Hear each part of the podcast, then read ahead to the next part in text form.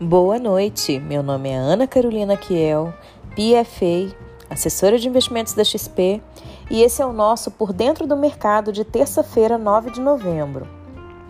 Uma pausa no fim do dia para se inteirar das notícias que compõem o mercado financeiro. O mercado valorizou os resultados apresentados pelas empresas brasileiras, listadas em bolsa, destaque para Magazine Luiza, Americanas e Petrobras. O resultado poderia ter sido ainda melhor se as notícias em torno da PEC dos precatórios não tivessem ganhado tanta força no fim do dia. O mercado sente-se incomodado com a possibilidade de mudança no texto base, pois entende demonstrar a fragilidade do governo na negociação. O Ibovespa fechou em alta de 0,72% aos 105.535 pontos, tendo um volume negociado de 27,2 bilhões.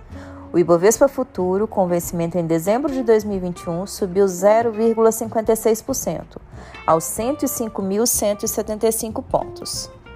O dólar comercial fechou na menor cotação em três semanas, com queda de 0,83%, a R$ 5,494 na compra e R$ 5,495 na venda.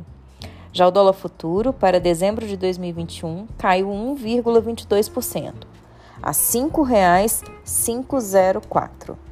No mercado de juros futuros, os contratos recuaram forte. O DI janeiro de 2023 caiu para 12,14%.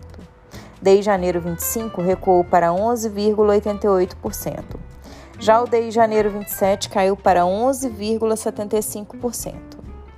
Nos Estados Unidos, as bolsas interromperam uma sequência de máximas históricas e fecharam em baixa. O Dow Jones recuou 0,31%. O S&P 500 fechou em baixa de 0,35%. E a bolsa eletrônica, a Nasdaq, recuou 0,6%.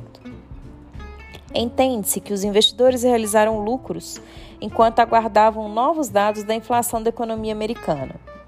Divulgado nesta terça-feira, o índice de preços ao produtor, o PPI de outubro, vem em alta de 0,6% na comparação com setembro, em linha com o esperado pelos economistas. Amanhã sai o índice de inflação ao consumidor americano.